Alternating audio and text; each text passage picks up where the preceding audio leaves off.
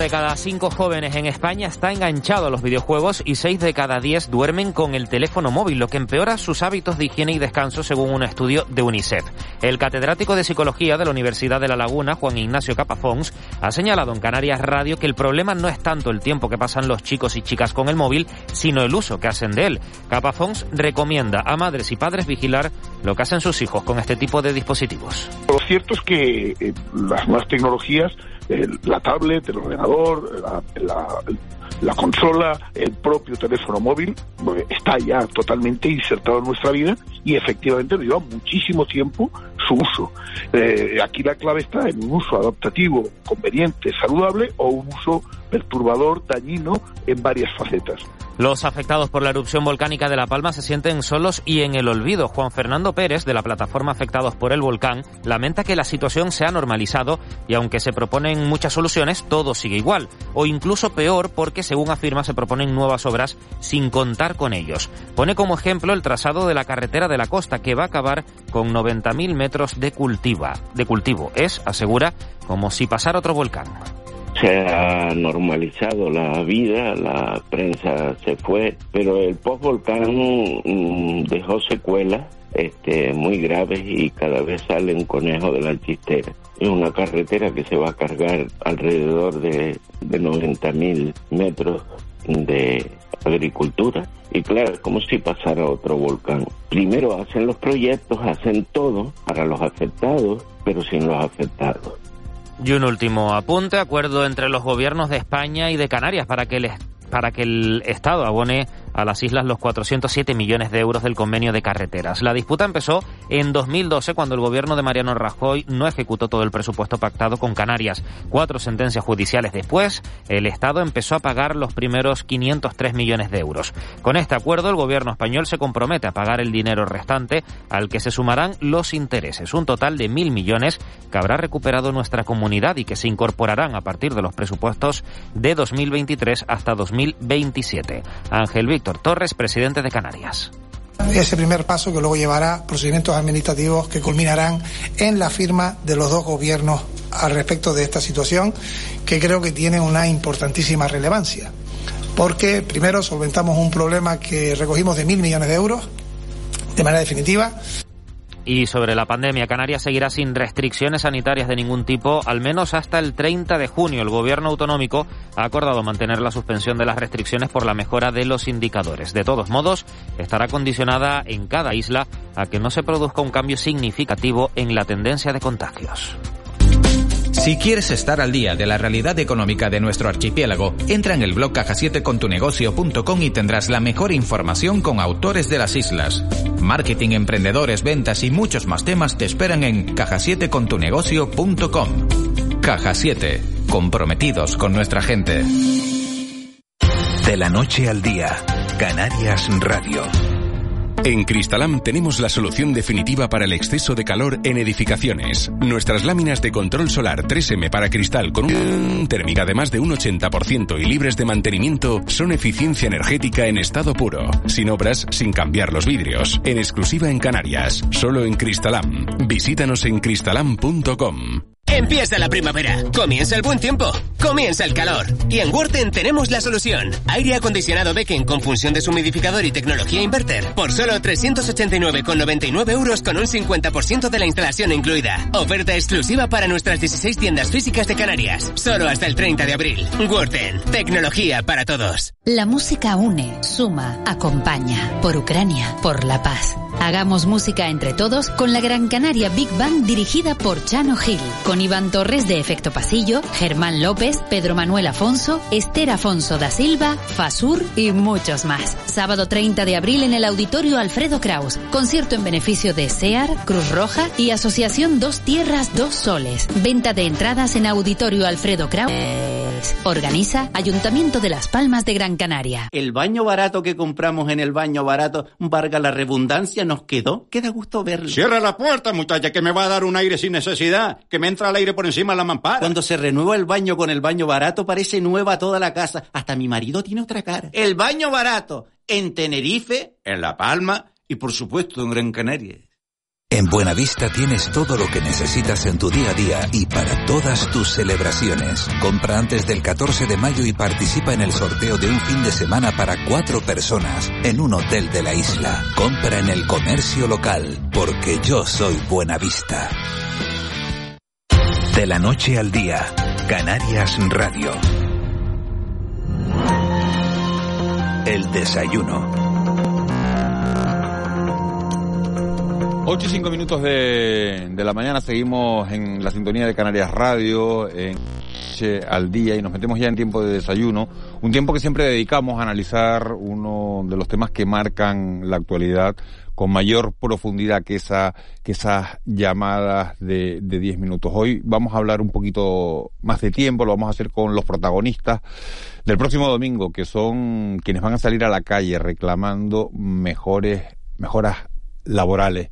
Se celebra el Día de, del Trabajador, el Día del Trabajo, y esa celebración llega con una inflación por las nubes, con la capacidad adquisitiva eh, por los suelos y después de conocer que en el primer trimestre del año Canarias sumó 15.500 parados más y que la tasa de paro en este archipiélago se sitúa en el entorno del 20%, siete puntos por encima de la media nacional. Queremos hablar con los protagonistas de, este Día Internacional del Trabajo. Tenemos comunicación con, Manuel Navarro, que es el secretario general de UGT en Canarias. Señor Navarro, muy buenos días.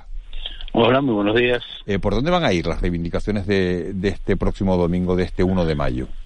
Bueno, eh, nosotros eh, este primero de mayo vamos a primero a, celebrar lo que hemos conseguido, entre otras cosas, pues eh, la, subida que tanto ha costado y tanto trabajo ha costado de, salario mínimo interprofesional, la derogación de las pensiones, lógicamente, y la, y, la subida, la nueva legislación que permite pues el incremento de, las pensiones atendiendo al coste de la vida y que le da mucha dignidad a nuestros pensionistas y por otra parte la reforma laboral y la posibilidad de negociar pues convenios en la misma condiciones de fuerza que la propia patronal.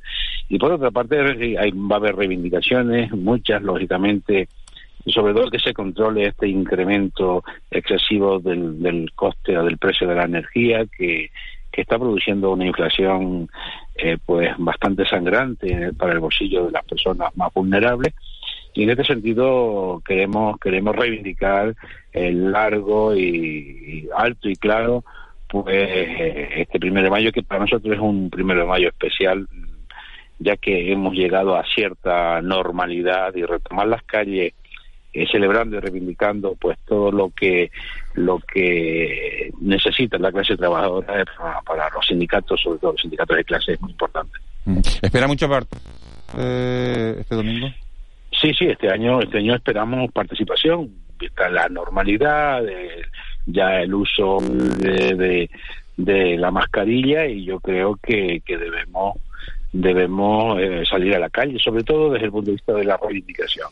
La, la clase trabajadora necesita solicitarle a nuestros políticos eh, que, que, deben estar con nosotros, que no se produzcan eh, pues cosas como los se han producido con la con la reforma, con la aprobación de la reforma laboral o con o con el, real el decreto de ayer de de, del, del, control sí, de, la crisis y del control de la energía, que gran parte de nuestros políticos parece que viven en otro mundo y no ven la realidad eh, tan dura que estamos pasando y que hemos pasado a lo largo de estos últimos dos años. ¿Por qué es tan complicado dar con una, con una fórmula que permita a los trabajadores no perder, no perder poder adquisitivo? Hombre, porque la especulación de, de, los empresarios, pues así, así lo determinan, porque esto es una cuestión eh, pura y exclusivamente de dinero.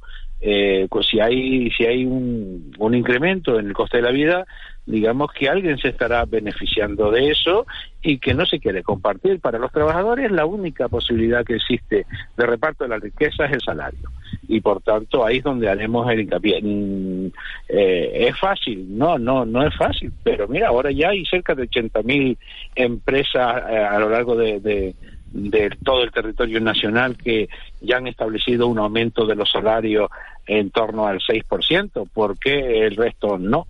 Es una cuestión a veces de usura, de falta de solidaridad y de querer eh, un enriquecimiento rápido. Pero debería ser más fácil. No lo es por la usura y la especulación de muchos. De todas maneras, señor Navarro, ayer estábamos en, Televisión Canaria, en Fuera del Plano, y decía eh, parte de los empresarios, sobre esto que está diciendo usted, que el 90% de, de las empresas que hay en Canarias son pymes, que no son empresas enormes de cientos de trabajadores con enormes beneficios, sino que son, eh, bueno, pues trabajadores que tienen un sueldo un poquito por encima, a lo mejor, de, eh, del resto de trabajadores, pero que, vamos, que no son grandes riquezas, sino que, que gente que eh, bueno, que lo están pasando mal para sacar sus negocios adelante, ¿no? Vamos a ver, sí, sí, lógicamente hay empresas que, que no, no tienen la bonanza económica, pero, pero no olvidemos que, que el dinero de todos y el dinero de Europa se ha puesto sobre la mesa de todas las empresas para mantener el empleo y la dignidad en los puestos de trabajo. Yo de todas formas, vamos a ver, ya viene un poco manido la, la excusa de la parte patronal de la imposibilidad de subir los salarios, tampoco el salario mínimo interprofesional y estamos viendo eh, que, que, que, nada arruina la economía por subir eh, un poco los salarios de los trabajadores. De hecho, nosotros lo que queremos es un pacto de renta, un pacto consensuado, donde se obligue a, a, ambas partes a, una, a revisiones salariales de acuerdo al, al, ámbito económico en el que vivimos. Pero vamos a ver, señor Navarro.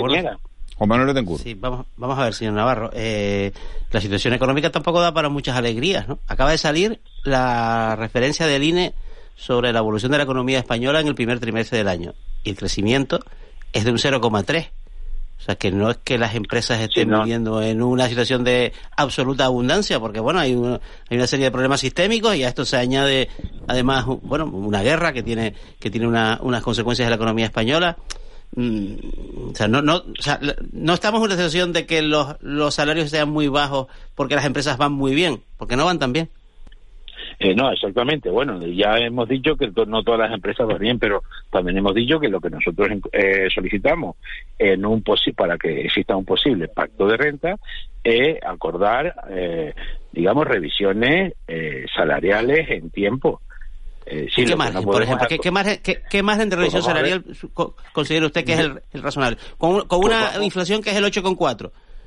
¿Cuál sería? ¿El 6, el 5, el no, el margen en porcentaje, pues a lo mejor, pues, eh, pues es igual quedarnos en la mitad, si es un 10 o si es un 9,8, quedarnos en un 4,5 o, o en un 5 pero no, ya no vamos a la cantidad, vamos a lo que es el análisis de la situación económica de cada momento. Lo que no podemos ahora es negociar eh, convenios colectivos eh, con una vigencia de cuatro años y que, y que eh, no podamos revisar estos, estos, eh, estas tablas salariales durante esos casi cuatro años. O vamos a, vamos a poner márgenes de seis meses de volver a sentar, de a sentarnos y de, y de, y de, y de ver la situación.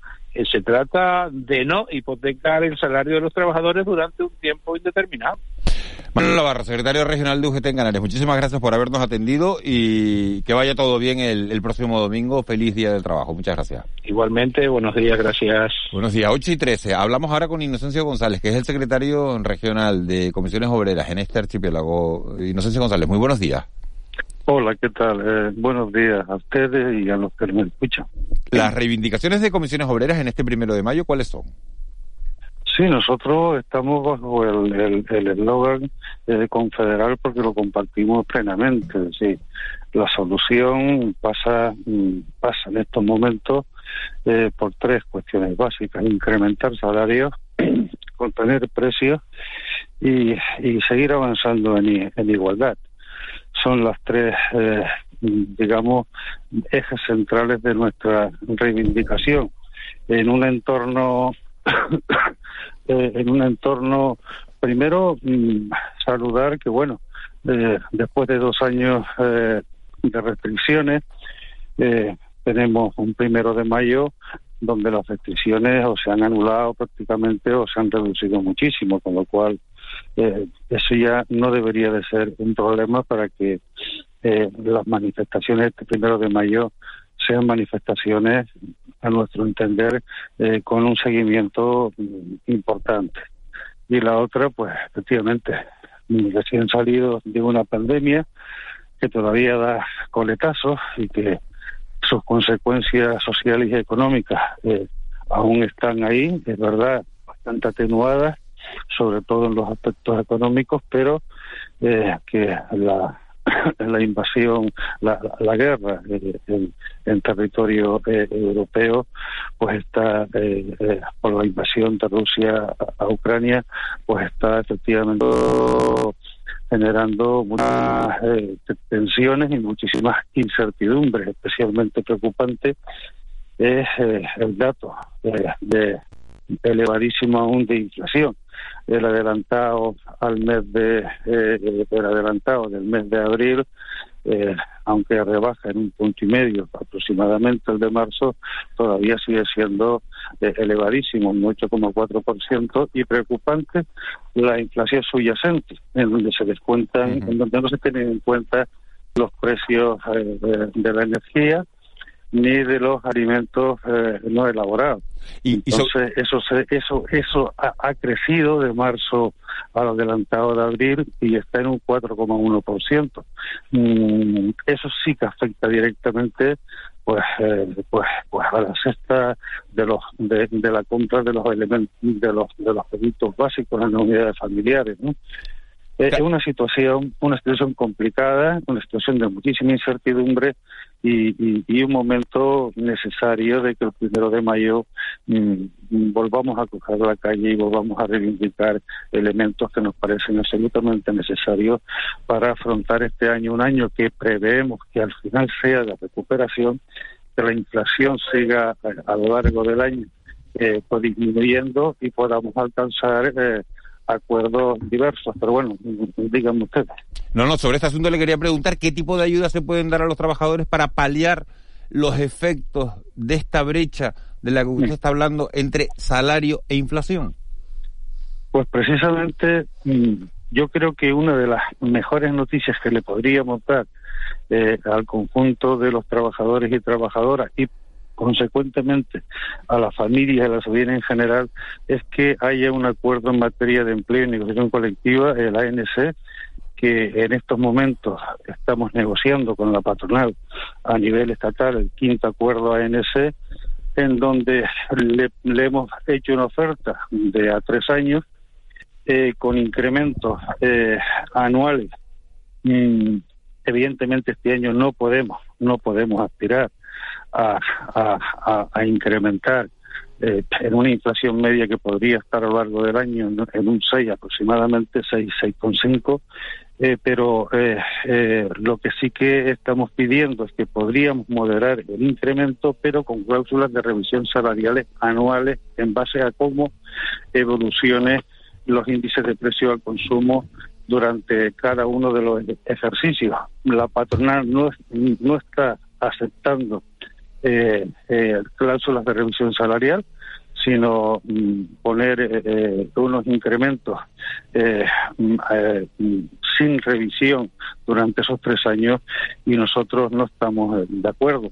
La otra alternativa es ir convenio a convenio, tanto de empresas como sectoriales, y, plantear ahí pues, pues, pues las propuestas sindicales que siempre van a ir eh, y eso está consensuado tanto por comisiones como UGT, eh, eh, con cláusulas de revisión salarial.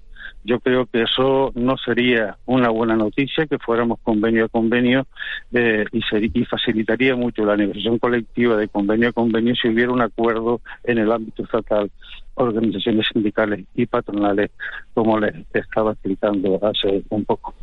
Juan Manuel Tencuro. Señor González, buenos días. ¿Cómo, cómo llega el movimiento sindical a, a, esta cita el primero de mayo? Han pasado tantas cosas en los últimos dos años, ¿no? ¿Ustedes perciben que, pues llega, que, pues que, llega, ha, recuper, que, ha, que, ha, recuperado fuerza, que el número de sí, afiliados crece? Yo, bien, bien. Vamos a ver. Nosotros llegamos mm, eh, con el trabajo hecho y un tipo de, de, de, de peros, es decir, yo creo que eh, en dos años, como bien has dicho, muy complicado y es que no va a ser mejor. Eh, eh, eh, los, los, los, acuerdos que hemos alcanzado en el ámbito del diálogo social tripartito para afrontar especialmente y ejecutar todas las consecuencias sociales y económicas que ha generado la crisis sanitaria del COVID-19, mm, yo creo que hemos estado a la altura. Por primera vez hemos, hemos recuperado tanto empleo como actividad eh, eh, en un tiempo absolutamente récord si lo comparamos con las consecuencias de la crisis financiera del año 2008. Yo creo que eh, nuestro trabajo ha estado ahí. Eh, las asambleas que estamos haciendo, hoy estoy aquí en Lanzarote, eh, tienen una amplia un amplio seguimiento por parte eh, de, nuestra de nuestra afiliación y yo afronto un primero de mayo mm, eh, mm, con vamos no solamente con el trabajo hecho sino noto noto que hay ambiente a pesar de que va a tocar un domingo y que va a ser el Día de las Madres, pero... ¿Se va a notar en la calle, usted cree? Yo creo que sí. Yo creo que sí. Tengo la esperanza de que sea así. Eh, hay motivos, es el momento de recuperar la calle eh, y es absolutamente necesario que eh, este, esta situación, este descontento que vemos en el conjunto de la ciudadanía, que vemos también con preocupación en los centros de trabajo, como no avanzamos en la negociación colectiva, hay que darle un mensaje claro tanto al gobierno como a las patronales de que eh, hay que poner sobre la mesa eh, medidas que eh, ayuden a que las consecuencias, ahora mismo las más presentes, es esta altísima inflación, eh, eh, la podamos, eh, no, las, no las paguemos los de siempre, es decir, la clase trabajadora, como ha ocurrido en crisis anteriores, sino que esto sea eh, una cuestión más calculada con participación pública, pero también con implicación de las patronales para que podamos afrontar todas estas consecuencias de una forma justa y, y equitativa. Inocencio González, secretario regional de, Comisiones Obreras en Canarias. Muchísimas gracias por habernos atendido y, también lo mismo que, que a Manuel Navarro. Feliz primero de mayo. Pues muchísimas gracias eh, a ustedes y esperamos que así sea. Buen día. Enseguida hablamos con, con Lucy Rodríguez, que es la secretaria de Relaciones y Solidaridad Internacional de Intersindical Canaria, pero antes quiero comentarles que se han producido dos accidentes de tráfico importantes que están provocando enormes retenciones en la isla de, Tenerife. El accidente más importante se ha producido en la, en la autopista del norte. El suceso se ha registrado sobre las 8 y 7 de la, de la mañana, eh, pasados unos minutos de, las 8 de la mañana, en la zona de Los Majuelos, en dirección a Santa Cruz. Hay varios vehículos implicados en ese accidente en la autopista del norte de, Tenerife y como decimos afecta al menos a tres turismos y a una y a una motocicleta. El suceso se ha producido en dirección a Santa Cruz, como decimos, a la altura de la salida de los Majuelos y las retenciones de momento estarían llegando. Esto es una información que publica el, diario del día en su primera página hasta hasta de, de Tacoronte, hasta el lugar del accidente se han desplazado agentes de la Guardia de tráfico y una ambulancia del servicio de, urgencias canario que están atendiendo a uno de, los afectados sin que de momento se conozca su estado. Eso en cuanto al accidente en la autopista del norte. También hay un accidente en la autopista del sur, lo publica el 112 en su página. Servicios de emergencias trabajan en la TF1 en sentido sur a la altura de Granadilla y San Miguel. También hay retenciones en, en esa zona de, de la autopista Tenerife 1 del sur de Tenerife. Así que máxima precaución si están ustedes al volante o si se han encontrado con un atasco, ya saben la, la bueno, de, de dónde vienen esos, esos atascos y esas colas en la carretera. Estamos hablando de, de la celebración del primero de mayo. Hemos hablado con el secretario regional de UGT en Canarias, con Manuel Navarro, también con Inocencio González, secretario regional de Comisiones Obreras. Ya hablamos ahora y saludamos a, a Lucy Rodríguez. Señora Rodríguez, muy buenos días. Hola, buenos días. Eh, ¿Qué reclama Intersindical Canaria en este primero de mayo? Complicado, es complicado, muchas cosas. Bueno, en primer lugar, nosotros entendemos que, que hoy la situación que vive Canarias es una situación de emergencia social, es una situación de extrema quiebra con aumentos espectaculares de los niveles de pobreza. Entendemos que evidentemente a esta a esta situación ha contribuido la crisis pandémica, que lleva, como toda crisis pandémica, dejar una crisis económica, pero también un modelo de desarrollo en Canarias absolutamente terciarizado, en el que ya teníamos altos índices de desempleo que son estructurales, porque si se ven incluso en las épocas de bonanza el desempleo no baja del 15% en, en Canarias, y también unos altos índices de inflación que aunque nos quieran vender que, que todos tienen relación con la guerra de Ucrania, no es cierto, habían comenzado ya en los años anteriores, por ejemplo, mm, merced a, las subidas energéticas eh, que hemos tenido, o sea, a lo que se conoce como la subida en el recibo de la luz, para, para ser claros y claras.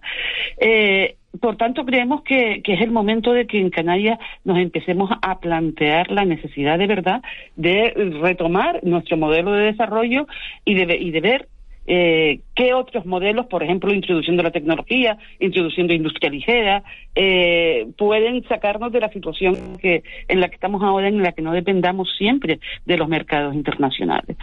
Por otro lado, como cada primero de mayo, la defensa de los servicios públicos eh, de la educación, los servicios eh, de cuidados a las personas, eh, los servicios de, de, salud, etcétera, son una reivindicación central de nuestro primero de mayo. Que en esta ocasión se une, como ya también sucedía el pasado año, con la exigencia de estabilización, o sea, de acabar con el fraude de ley que existe en la contratación en las administraciones públicas, estabilizando definitivamente a quienes ya están. Esto es una batalla en la que ya llevamos mucho tiempo, con huelgas en las administraciones públicas, en concreto en la Administración General de, de la Comunidad Autónoma, y que sigue siendo una reivindicación central de nuestro primero de mayo. Por otro lado, hay algo que también queremos plantear, digamos, como, como un objetivo central, que es retomar el reglamento de la RIC, la Reserva de Inversiones de Canarias creemos que hay que acabar con esta figura definitivamente, pero que sus fondos, hoy, esos fondos que han sido en realidad una aviación de impuestos legales, porque son fondos que se quedan al empresariado con la intención de invertir en Canarias y que todo el mundo sabe a día de hoy que han invertido en Cabo Verde, han invertido en Agadir en Marruecos, eh, pues se sirvan para que vuelvan a las arcas públicas donde siempre debieron estar y, mm, financien un macro plan de empleo eh, controlado desde la comunidad autónoma porque estos índices de empleo tienen que bajar. Queremos hacer especial mención a que, en esos macros planes de empleo que exigimos a las administraciones públicas canarias que pongan en marcha, debe cuidarse especialmente el, que no permitan el aumento de la brecha eh, salarial de género, sino por el contrario, se implementen medidas, planes de igualdad, etcétera, para que ésta disminuya. Señora Rodríguez, buenos días. Le acabo de escuchar a usted, que es una dirigente del Sindicato Nacionalista, por decirlo de una manera, que está en contra de la medida estrella del régimen económico y fiscal de, Canarias, que es como la principal reivindicación de cualquier organización nacionalista en esta tierra. Eh, perdón, perdón, pero mm, no es la primera prioridad de cualquier organización nacionalista en esta tierra. Será la primera prioridad de la Canaria. no, no, del régimen económico y fiscal, la, digamos, la herramienta más, más, más, conocida, eh, básicamente de, de, financiación empresarial es la reserva de inversiones. No digo que sea la suya, que es la del REF. Sí, sí, pero lo que digo es que en cualquier caso sea una reivindicación de de Coalición Canaria, porque en, cualquier caso el REF no es una reivindicación del conjunto del movimiento nacionalista en Canarias. O sea, otra cosa es que las políticas más nacionalistas que se conozcan mm, sean las de Coalición Canaria, eh, pero desde luego no lo es. Y en el caso concreto intersindical es que no solamente es, la RIC, o sea, es que la reserva de inversión, digo, perdón, el régimen económico y fiscal de Canarias hay que mirarlo y hay que mirarlo con lupa la permanente subvención a las importaciones mientras la producción local eh, no está recibiendo las subvenciones que debían, por ejemplo, para que el sector primario, todo lo que tiene que ver con la soberanía alimentaria o la soberanía energética, se pongan en marcha, eh, eso, por ejemplo, no, no está sucediendo a través de la red. O sea, digo, eh, efectivamente del, del red, perdón. Eh, la Reserva de Inversiones de Canarias, en concreto, efectivamente es la figura estrella, pero no deja de ser una evasión legal de impuestos. Yo quiero que mis impuestos y nuestra organización quiere que nuestros impuestos sirvan para mejorar la salud pública, para mejorar la educación, para que nunca más haya que cuestionar, por ejemplo, el si se da o no educación. Eh, de historia en educación, historia de Canarias, en educación pública, me refiero, o de geografía de Canarias, y tengamos profesionales especializados en esa materia que enseñen a los chinijos en Canarias en dónde viven, en qué contexto viven. Y para todo eso, el empresariado debe pagar sus impuestos. Y, en definitiva, la RIC no es más que una forma de yo acumulo aquí en esta bolsita que tengo para invertir a futuro el 33% de los impuestos que tengo que pagar. Sabemos, a día de hoy, y eso yo creo que lo saben ustedes, lo sabe todo el mundo, que gran parte de esos fondos se han invertido en otros lados. Lo decía antes, citaba dos casos. Cabo Verde, donde se está además con ese capital terciarizando su economía, como se ha hecho con la de Canarias, Agadir, donde el empresariado canario está invirtiendo en sector turístico, pero también llevándose de Canarias otro tipo de pequeñas empresas, incluso de producción agraria, como es el caso de los el, el plátano, que han ido a invertir al sur de Agadir eh, para producir plátano con mano de obra mucho más barata y evidentemente con, con, una gran dificultad que tiene el plátano en Canarias, que es la necesidad de agua que tiene. ¿Qué planteamos nosotros? Nosotros lo que planteamos es que esos fondos acumulados pasen directamente a la Consejería de Empleo y que con esos fondos se genere un plan de empleo. Eso es defender Canarias. Defender Canarias no es defender los intereses de cuatro empresarios para que sigan ganando dinero. Defender Canarias y ser nacionalista es defender a la mayoría social de Canarias, a la gente que hoy tiene que hacer colas delante de Caritas para pedir comida. Eso es defender este país. Y para eso, desde una posición nacionalista, lo que hay que pedir es políticas públicas y no privadas. Una, pregunta rápida. Eh, mm, la semana pasada el Gobierno de Canarias anunció un acuerdo, digamos, con, con, las organizaciones sindicales sobre la regularización del, del empleo temporal. En este acuerdo intersindical no está. ¿Por qué?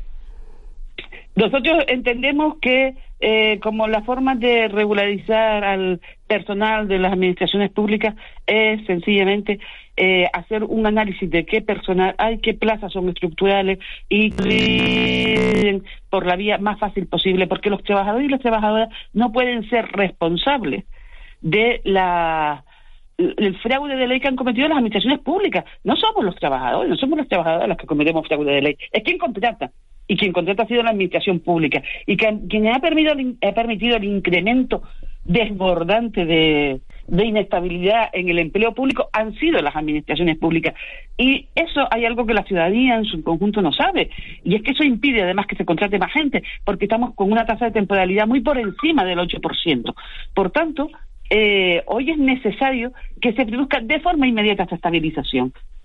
Y además no vamos a aceptar estas condiciones de vamos a hacer estas oposiciones, vamos a hacer, es que creemos que quienes están, si continúan, han sucedido dos cosas, o son personas eficaces que están desarrollando sus tareas y que además hay una deuda con esas personas por el hecho de haberse contratado en fraude de ley o de haber permitido su permanencia en fraude de ley y por otro lado o hay una o son muy ineficaces y hay que convocar nuevas plazas porque la administración ha permitido esa eficacia, ineficacia a lo largo de muchos años. Entonces, veamos quién tiene en cualquiera de los casos dar la responsabilidad. Intersindical estará en la negociación de un acuerdo digno para los trabajadores y las trabajadoras que hoy están en fraude de ley. Lucy Rodríguez, secretaria de Relaciones y Solidaridad Internacional de Intersindical Canaria. Muchísimas gracias por habernos atendido, muchísimas gracias por, habernos contado el posicionamiento de, de Intersindical Canaria ante la llegada de este nuevo primero de mayo y bueno, feliz día del, del trabajo. Muchísimas gracias. Feliz y combativo. Eh, muchas gracias a ustedes y espero que el primero de mayo también eh, los trabajadores y las trabajadoras de la comunicación estén en la calle manifestándose, que también tienen derecho. Seguro que sí. Muchísimas gracias. A ustedes. Un saludo. 8 y 33. Vamos con unos consejos publicitarios mínimos y nos metemos en tiempo de mentidero, en tiempo de, en tiempo de tertulia. De la noche al día, Canarias Radio. En Cristalam tenemos la solución definitiva para el exceso de calor en edificaciones. Nuestras láminas de control solar 3M para cristal con una reducción térmica de más de un 80% y libres de mantenimiento son eficiencia energética en estado puro, sin obras, sin cambiar los vidrios, en exclusiva en Canarias, solo en Cristalam. Visítanos en cristalam.com. Sí, lo sabemos, los precios de nuestro nuevo folleto te van a sorprender. Ya puedes consultar nuestras ofertas hasta el 9 de mayo en hiperdino.es o en nuestras redes sociales. Desde siempre los mejores precios de Canarias en Hiperdino. El próximo martes 3 de mayo inauguramos nuestra tienda Huerta en Fuerteventura, en el polígono de Risco Prieto, Puerto del Rosario. Por eso, si eres uno de los 100 primeros clientes en llegar a partir de las 7 de la mañana, te cambiamos 5 euros por 50 euros para que compres lo que quieras. Recuerda, martes 3 de mayo en el polígono de Risco Prieto, Puerto del Rosario. Huerten, tecnología para todos. Vas en patinete por el parque mientras bebes un refresco. Te lo acabas y guardas la lata para después depositarla en el contenedor amarillo para que se convierta en la rueda de un patinete de alguien que pasea por el parque mientras se bebe un refresco. Se lo acaba y guarda. En la economía circular, cuando reciclas, los envases de aluminio se convierten en nuevos recursos. Recicla más, mejor, siempre. Gobierno de Canarias y Ecoembes. ¿Buscas cómo vender o comprar tu propiedad? En Bin Canarias somos especialistas en la venta de inmuebles residenciales y comerciales en Tenerife. Contamos con seis oficinas ubicadas en el sur de Tenerife y nuestro personal habla 14 idiomas. Bin Canarias, el mejor servicio para los mejores clientes de la mejor inmobiliaria. Contáctanos en el 922 78 72 10. El próximo martes 3 de mayo inauguramos nuestra tienda Huerta en Fuerteventura, en el polígono de Risco Prieto, Puerto del Rosario. Por eso, si eres uno de los 100 primeros clientes en llegar a partir de las 7 de la mañana, te cambiamos 5 euros por 50 euros para que compres lo que quieras. Recuerda, martes 3 de mayo en el polígono de Risco Prieto, Puerto del Rosario. Huerten, tecnología para todos. Ramos de carne 100% vacuno español, mucho bacon crujiente, mucho queso. No sé, seguro que es así. Creo que nos hemos pasado. Extremadamente buenas, extremadamente grandes. Nuevas Grand Mac Intense Cheddar y Grand Mac Bacons de McDonald's. Y si quieres más, prueba las dobles en tus restaurantes McDonald's de Canarias. En Cristalam tenemos la solución definitiva para el exceso de calor en edificaciones. Nuestras láminas de control solar 3M para cristal con una reducción térmica de más de un 80% y libres de mantenimiento son eficiencia energética en estado puro, sin obras, sin cambiar los vidrios, en exclusiva en Canarias, solo en Cristalam. Visítanos en cristalam.com. De la noche al día, Canarias Radio. El mentidero. 8 y 36 minutos de, de la mañana de este viernes 29 de abril. Nos metemos en tiempo de tertulia, en tiempo de mentidero para analizar los temas que están marcando la actualidad. Sigue con nosotros Juan en curso, incorpora Manuel Mederos. Manolo, buenos días. Buenos días. Acabamos de conocer un dato tremendamente llamativo y que no es bueno. La economía española echa el freno y crece solo un 0,3% en el primer trimestre de, de, 2022 por la por la bajada del consumo. Digo yo que no es bueno, pero me parece que bueno, el análisis lo hacen ustedes. Juan Betecur. No, no, el dato es malo. El dato es malo porque junta dos, dos variables que son preocupantes, ¿no? Un 0,3 basado, un crecimiento muy débil, ¿no? Ten en cuenta que el, el, anterior trimestre el crecimiento de la economía española fue un 2, el anterior trimestre fue un 2, y ahora el primer trimestre del año, donde, bueno, ya sin restricciones derivadas de, la COVID en, gran medida, con un comportamiento del turismo que es bastante bueno. Lo que se ha producido es una caída de la demanda interna, o sea, del consumo interno, del consumo de la familia, provocado, lógicamente, por los estrangulamientos de, de, de, la economía global y también por el incremento de los precios. ¿no? Claro, esto de demanda interna, demanda interna débil y, y precios al alza, eh, es casi una de las peores mezclas que hay en la economía, ¿no? Porque nos llevaría a, no, no digo que estemos en ese caso, ¿no? De que si la crece y los precios crecen, estamos en ese escenario del que nadie quiere hablar, que se llama esta inflación, ¿no? Que es, bueno, que es de crecimiento económico con precios altos. No, no estamos en esa, en, en, esa situación, estamos en precios altos y crecimiento, y crecimiento económico muy débil, y bueno, es una mezcla pues un poquito preocupante. Aprovecho para saludar a Manu Ribeiro, director del diario de Lanzarote, director del diario de Fuerteventura también. Eh, Manu Ribeiro, muy buenos días. Muy buenos días, ¿qué tal? Eh, era esperia bueno, era previsible este este crecimiento tan tan tan débil de, de la economía.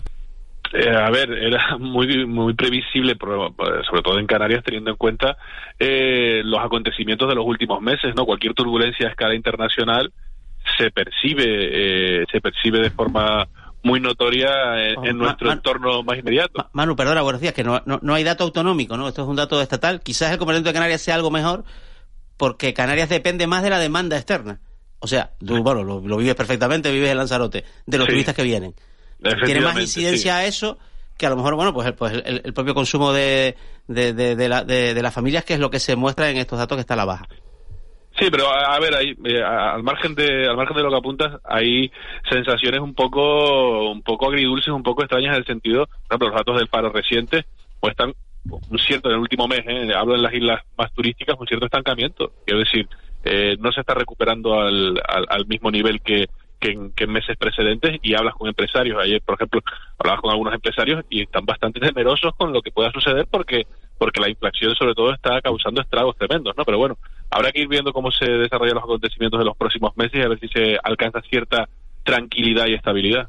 Le voy a preguntar a Manolo Mederos ahora por si hay razones para salir a la calle el 1 de mayo, pero quiero insistir, se han producido cuatro accidentes de manera simultánea, fíjense, esta mañana primera hora en, en la isla de Tenerife y están las autopistas eh, colapsadas, la TF5, porque se ha producido el accidente de una moto con dos coches a la altura de, de las chumberas, se ha producido otro accidente más también en la, en la misma, en la misma zona, entre otra moto y un coche, eh, también en el en ese en ese término municipal los dos accidentes se han producido en, en sentido de Santa Cruz y la autopista eh, coincidiendo con esta hora punta de entrada a, la capital tinerfeña está colapsada y hay otros dos accidentes que se han producido en la TF1 a la altura del municipio de, de Granadilla uno de los accidentes y el otro a la altura de, de, San Miguel de Abona. También hay retenciones en esa autopista del sur de Tenerife, por lo tanto recomendamos máxima precaución en, ambas vías. Manolo Medero, el domingo celebramos el, el 1 de mayo. ¿Hay razones para que los trabajadores se echen a la calle? ¿Crees que van a hacer manifestaciones eh,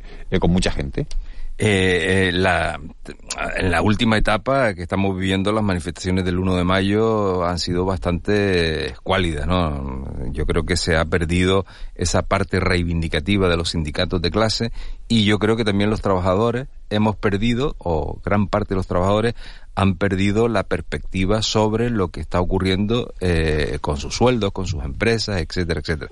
Entonces yo preveo que bueno que eh, por después de la pandemia es la primera reunión en la calle de trabajadores y sindicatos, pues eh, veremos gente, pero eh, yo creo que está muy desarticulado, bastante desarticulado todo el ámbito de las reivindicaciones laborales. Es decir, estamos viendo una situación de precarización laboral desde el 2008, con una irrupción de una reforma laboral que bajó, eh, eh, recuperó la economía española gracias a los trabajadores, gracias a la precarización de los trabajadores, y esa situación como que ya, ya no, no contamos con ella. Es decir, esto es así y es así, y no nos estamos dando cuenta de lo que ha pasado en, en, esta, en estos últimos 15 años en España y en el mundo, ¿no?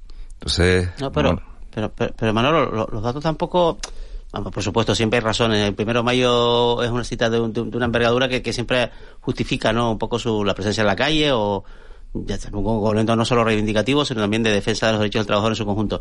Pero si miras un poco los datos de contratación indefinida en Canarias, bueno, de un 12% sobre los contratos totales hace dos años a un 27 en los primeros tres meses del, del año. Esto lo señalaba el informe del BBVA Research eh, hecho público hace unos días. Y tú dices, bueno, pues aquí se nota que hay una herramienta legal, que ha sido la reforma laboral, que por lo menos en esto ha funcionado. Bueno, sí, hay, hay, hay, hay, elementos positivos. La reforma laboral nos da elementos positivos. Vamos a salir de esa situación de precariedad permanente de, de, de, de, de los trabajadores Vamos a verlo, vamos a verlo, pero la situación, Juanma, no solo es una cuestión de fijeza, de seguridad en el trabajo, es una cuestión de sueldo, de horario, de un montón de elementos que se han conjugado eh, y que han convertido al trabajador, pues, en eso, en pobre, es decir, eh, los testimonios de personas que tienen trabajo y que tienen trabajo fijo, pero que no llegan a final de mes porque las cargas en el hogar, las cargas de la familia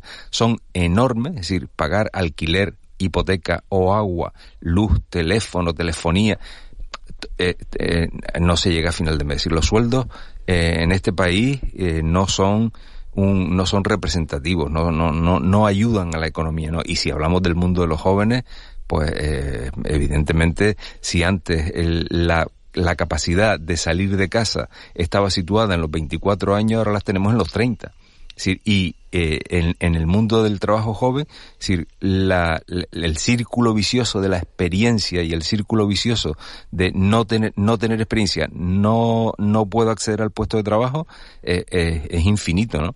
Estamos, estamos ante un montón de problemas de ese tipo Y, bueno, eh, eso pues atenta un poco contra la sociedad del bienestar a la que estábamos acostumbrados, a la que heredamos y ¿Cómo, ¿cómo se arregla esta pérdida del poder adquisitivo con una inflación del 8,5%, un crecimiento? Difícil porque, lo porque, porque, uno se pregunta al final si hay que ligar eh, eh, los salarios a la subida, la revisión de los salarios a la subida del IPC, ¿no? Porque claro, con un IPC del 8,5, eh, claro, ¿cómo, ¿cómo lo haces? ¿Cómo, cómo, cómo, cómo se mitiga esa...? Mucha eficiencia, mucha eficiencia en el gasto público, con una situación de recursos muy precisa, con esfuerzos, una sola medida, dices tú, bajando impuestos bueno, bajando impuestos hasta ahora hemos entendido, los bajar impuestos por supuesto alivia la economía de las familias, pero alimenta la inflación, con lo cual es una medida que tiene también su, su cara B. Ahora, con, con, esta, con esta debilidad del consumo, que, del consumo interno que estamos viendo en, en, el, en este dato que ha salido hoy, pues, pues a lo mejor tiene más justificación. Pero una sola medida no nos va a sacar de, mm, este, y posiblemente ni muchas medidas ni, muchas, medidas porque la economía no ayuda. Si, si estuviésemos en una situación económica como la que teníamos previa a la pandemia. pero el pacto de rentas tampoco eh, es una salida no pero no el pacto de rentas es como encontrar vamos a ver eh, el pacto de rentas sería la, no, Miguel sería la versión la versión siglo XXI de los pactos de la Moncloa. Cuando se firman los pactos de la Moncloa la economía española está en el suelo. O sea la inflación está por encima del 10 eh, el desempleo está disparado y, bueno, y la riqueza del país lógicamente es muy inferior a la que tenemos hoy. Y entonces, bueno, se alcanza esa especie de, como, no sé, como de, de, de, de, de acuerdo. bueno, vamos entre todos a no pelearnos, sino a sacar el país adelante, vamos a poner determinadas prioridades por delante. ¿Eso se está dando en la política de hoy? Pues no se está dando. Mm. Pues yo creo que hay un elemento también con respecto, ya que están hablando del, del, 1 de mayo, ¿no?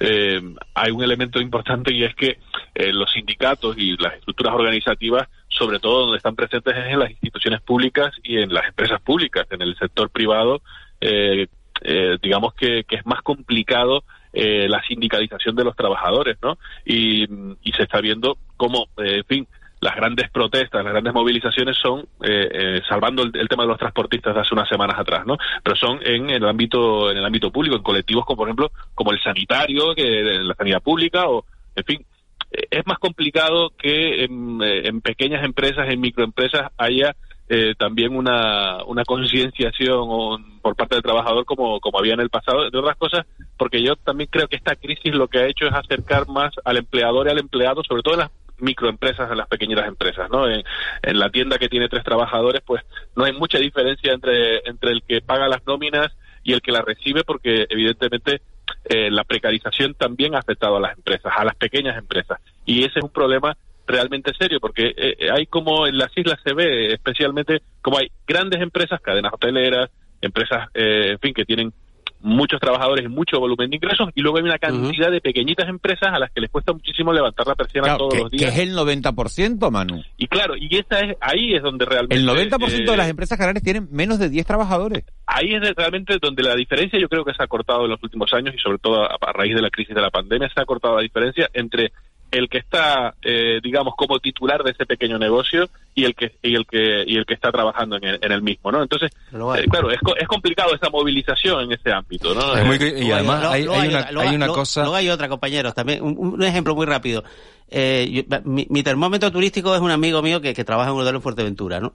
Mm. Eh, en, en, en, Costa Calma, ese sitio que, que, a Manu y a mí nos gusta tanto, ¿no? Eh, y, y la verdad es que la inestabilidad es tal que en tres meses pasas de tener el hotel lleno de polacos a decir ahora lo tengo vacío porque ya no vienen los polacos. Ya no vienen los polacos porque es que, en fin, es que tienen una guerra en su frontera eh, y ahora mismo esos turistas polacos lo que están haciendo es acogiendo ucranianos. ¿no? Entonces, claro, ¿cómo diseñar políticas económicas en este contexto donde de un mes para otro todo te cambia? Es imposible. Y la gente está respirando un poquito, pues ya llevamos prácticamente dos meses de, de invasión Rusia, eh, de Rusia en Ucrania. Eh, la gente está respirando un poquito porque pensaba que, que abril iba a ser mucho peor en cuanto a, registros turísticos. Y la verdad es que bueno, eh, en fin, hay cierta incertidumbre, pero se han mantenido ciertos datos de ocupación. Pero claro, eh, no hay manera como antes hacían previsiones a seis meses vistas, a un año vistas, eso ya nadie lo hace en ningún negocio, ¿no? entonces, claro, es complicado. Y yo creo que también, en fin, en lo que hablábamos antes, las pequeñitas empresas eh, hay cierta cierta empatía también con el empleador, porque en muchas ocasiones tiene más problemas financieros el empleador que el empleado. Me gustaría tocar más. yo perdona, acaba Manolo con esto. Sí, sí, una, una sola cuestión a, la, a esa reflexión que inició Mano sobre los sindicatos, y es que recordemos que a partir del 2008, con la crisis de 2008, a los sindicatos en este país se les criminalizó muchísimo y se les quitó muchísimo poder. O sea, la consigna era quitarles poder, igual que criminalizamos a los funcionarios y decíamos que la administración tenía que adelgazar, que tenía que adelgazar, y los políticos respondieron a esas demandas que no sabemos de dónde salieron, que posiblemente salieron de la propia clase política, y eh, a los sindicatos se les quitó poder, se les criminalizó, se les quitó poder, y a los funcionarios también. Y por ejemplo, la administración canaria en este momento eh, tiene un grave problema de funcionamiento, de gestión, porque no hay funcionarios. Han tenido que abrir listas a las que se han presentado 40, 50 mil personas para poder responder a la demanda de la administración. Entonces, tengamos en cuenta eso, porque también venimos de esa parte de la historia, ¿no?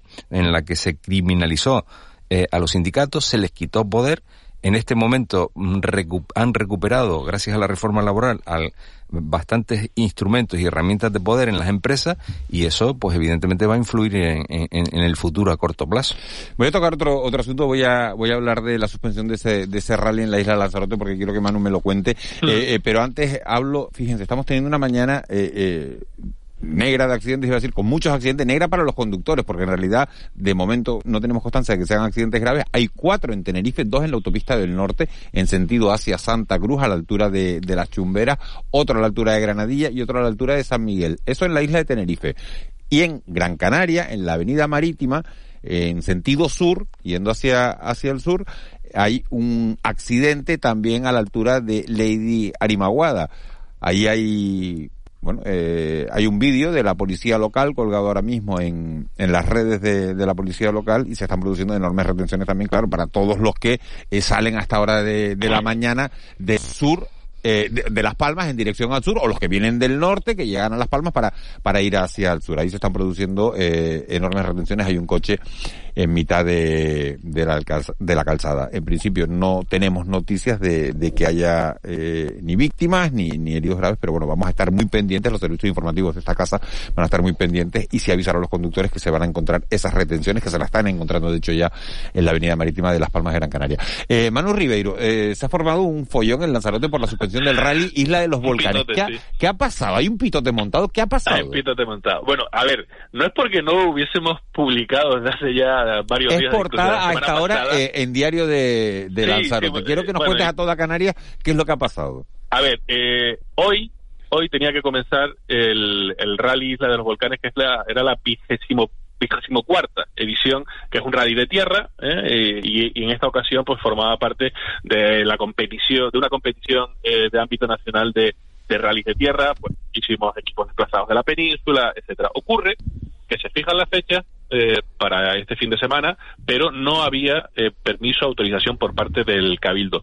Desde el 7 de abril había sobre la mesa un informe del Servicio de Biodiversidad de la Consejería de Transición Ecológica de Valbuena, de Canarias, diciendo que eh, los ocho tramos, eh, pues prácticamente de los ocho tramos, la mayoría pasaban por zonas de donde hay presencia de aves protegidas y en peligro de extinción. Quirre, Guara, eh, lechuza majorera, etcétera, etcétera, ¿no? Se modificó a raíz de ese informe, eh, se modificaron dos tramos, dos tramos eh, para acortarlos y que dieran menos espacio de anidamiento y hábitat de estas de estas especies y también que no invadieran otro hábitat comunitario protegido que es el de las dunas, ¿no? Bueno, se recortaron esos dos tramos, pero no se eh, en fin, no se tocaron el resto e incluso sobre esos dos tramos modificados pues eh, había cierta incidencia medioambiental, ¿no? Eh, al final, con todos los recortes posibles a las rutas del, rally, los informes de biodiversidad del gobierno de decían que al menos 26 especies protegidas eh, podían correr riesgo de sufrir algún tipo de daño por, por, esta, por esta prueba automovilística.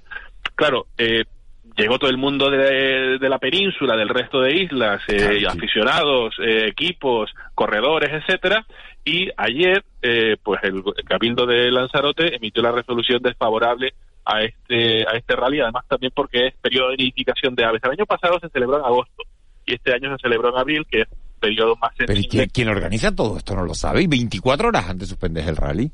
Eh, mm, claro, es que, vamos a ver, aquí se ha dado por, se daba por hecho de que el permiso se iba a dar, de que la autorización se iba a dar y bueno, en fin, que, que los se dan por hecho muchas cosas, se, dan por hecho muchas cosas, ¿no? Pero claro, sin la sin la resolución favorable, sin la autorización, pues evidentemente eh, en fin, es un riesgo que uno corre. Normalmente se la prueba sobre tierra lógicamente tienen más impacto, ¿no? El enduro, el motocross, eh, este tipo de competiciones que, bueno, que tienen muchos seguidores, está claro, ¿no?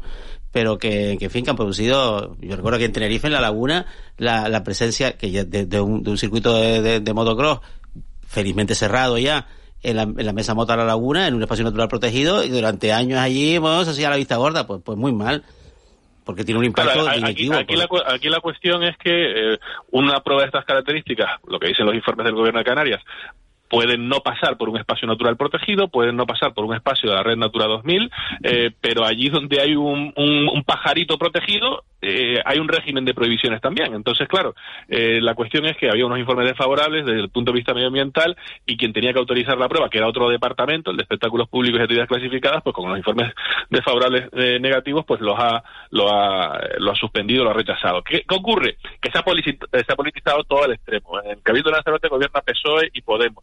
Quien tenía que dar el permiso de actividad clasificada es del PSOE y Medio Ambiente es de Podemos. Pero claro, se ha puesto el foco en la Consejería de Medio Ambiente de Podemos cuando en realidad los informes desfavorables vienen del Gobierno de Canarias, que es del PSOE. Pero claro, también la oposición, pues en Río Revuelto, ha tratado de, sacar tajadas, sacar partido y politizar al extremo eh, pues un problema. De, en, Lanzarote se politiza todo. Te quería preguntar Manu todo, se politiza es, el laboratorio político de Canarias eh, te quería preguntar. Fuerteventura, está haciendo progreso, ¿eh?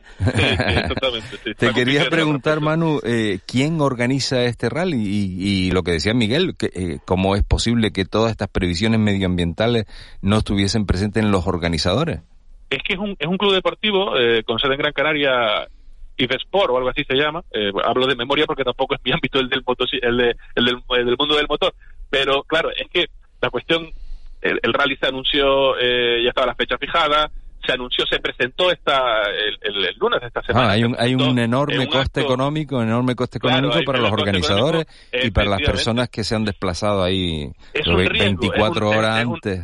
exactamente, es un riesgo económico. Ayer eh, hubo una concentración, ayer por la tarde una concentración frente a la sede del Cabildo por parte de, en fin, de pilotos que venían de la península, había más de un centenar de medios especializados acreditados. Es decir, ha sido un follón tremendo pero claro, el, el riesgo es eh, montar el, dispositivo, montar el operativo, eh, cuando no tienes el papelito del cabildo desde hace tiempo. Claro, los organizadores dicen que, eh, este, que habían presentado la documentación hacía tres meses y que han estado esperando hasta, hasta ahora. Claro, han empezado con, con los preparativos, con el montaje de, todo y tal. Claro, la cuestión es que el informe, de, el último informe del, del gobierno de Canarias dice que, y, y, del, y de Medio Ambiente del Cabildo, que lo, prácticamente lo, lo copia, lo transcribe, es necesario un procedimiento de evaluación de impacto ambiental para una prueba de estas características porque pasa pues prácticamente por zonas eh, muy sensibles, las más sensibles de la isla, de, tierra, de jable.